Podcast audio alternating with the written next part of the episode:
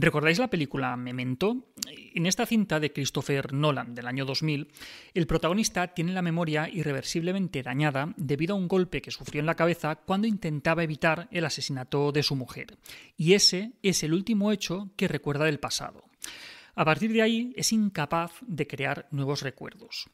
Para intentar compensar su problema y averiguar qué sucedió con su mujer, va tatuándose mensajes por el cuerpo que le ayudan a ir tirando y descubrir algunas cosas sobre su vida. Si no la habéis visto, corred a verla, ¿vale? Pues bien, esta situación no es tan ficticia y la historia en la que se inspira es realmente fascinante. ¿Os la cuento? Venga, vamos a verlo.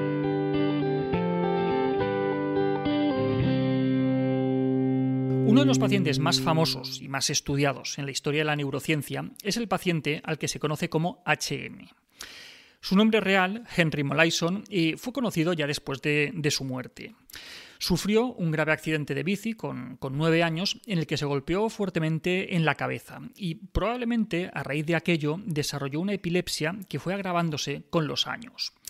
Cuando tenía 27, 27 años, 18 después del, del, accidente, la cosa era ya tan seria como que el pobre sufría frecuentes episodios de ausencia, pérdidas de conocimiento y padecía frecuentes crisis convulsivas. Esta situación era tan grave que hasta le impedía trabajar. Como se creía que sus crisis tenían origen en los lóbulos temporales del cerebro, se decidió extirparle las regiones temporales mediales, incluyendo, esto es importante, incluyendo los hipocampos. La operación, en principio, fue un éxito y gracias a ella pues, se controlaron esas crisis, pero también tuvo una terrible consecuencia. Y es que a partir de entonces, a partir de aquel momento, no pudo generar nuevos recuerdos permanentes. Después de la operación, era capaz de almacenar información de manera temporal en lo que se conoce como la memoria de trabajo. Era capaz de recordar, por ejemplo, una breve secuencia de números durante un corto periodo de tiempo, o podía mantener una conversación si no duraba demasiado. HM era capaz de recordar con detalle lo ocurrido antes de la operación, especialmente los hechos de su infancia, pero era incapaz de transferir sus nuevas experiencias a la memoria a largo plazo. Padecía lo que los neurólogos llamaron un síndrome de amnesia anterograda profunda. HM era incapaz de formar nuevas memorias. Por ejemplo, una hora después de comer no podía recordar lo que había comido, ni tampoco si había comido o si no había comido o dónde lo había hecho. De hecho, a pesar de que trabajó con él durante 30 años, HM siempre saludó a la doctora Milner como si no la conociera. Milner es psicóloga y profesora de neurociencia cognitiva del Instituto Neurológico de Montreal y está considerada como la madre de la neuropsicología. Milner comenta que HM fue siempre muy amable, muy paciente y que siempre estuvo dispuesto a colaborar en las tareas que, le pedían. Su problema de memoria era tal que con el tiempo ni siquiera se reconocía a sí mismo delante del espejo o en fotografías recientes, ya que él se recordaba cómo era antes de la operación, como si su identidad se hubiera quedado congelada durante más de 50 años.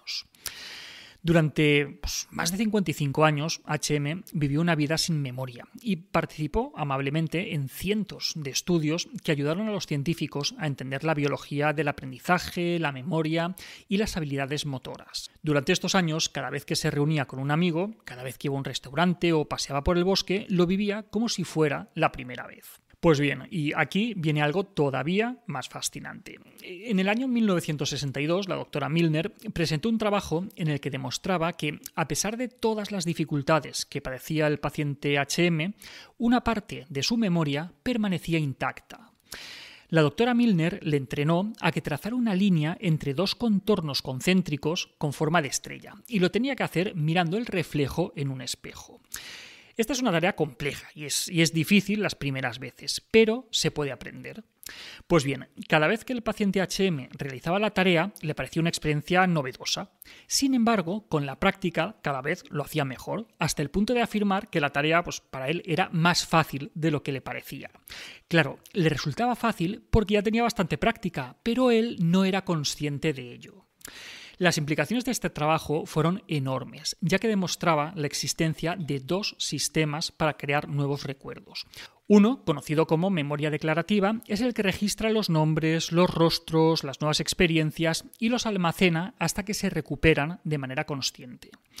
Este sistema depende del hipocampo, que es una de las regiones que tenía afectadas HM. Pero hay otro sistema, conocido como memoria motora o memoria procedimental, que es inconsciente y que depende de otras áreas del cerebro.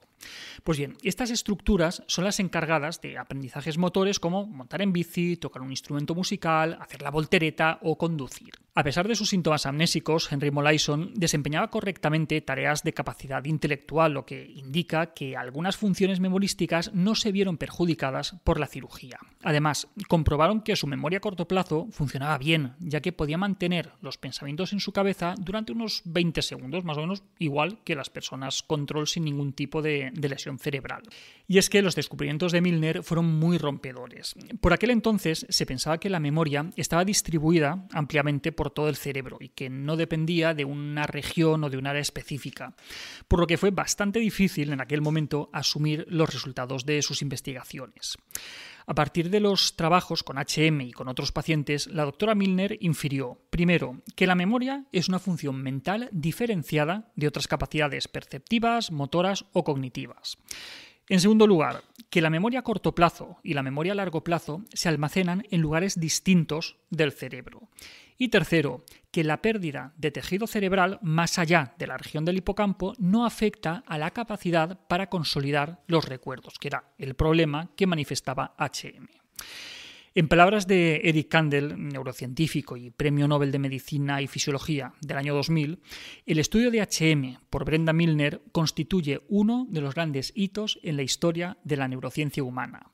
Durante los últimos años de su vida, el señor Molaison estuvo, como siempre, dispuesto a atender a las visitas de los investigadores y en diciembre de 2008, Henry Gustav Molaison moría de insuficiencia respiratoria en un asilo de ancianos en Connecticut a los 82 años de edad.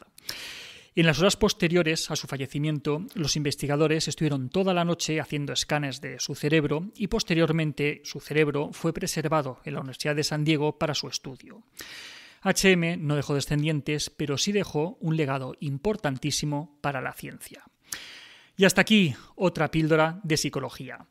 Si os ha gustado, podéis ayudarnos compartiéndola. Además, tenéis muchos más vídeos y muchos más artículos en el canal de YouTube y en albertosoler.es. Y en todas las librerías, nuestros libros, Hijos y Padres Felices y Niños sin etiquetas. Y también tenéis nuestros cuentos, Tengo miedo y tengo un nudo en la barriga. La semana que viene, más.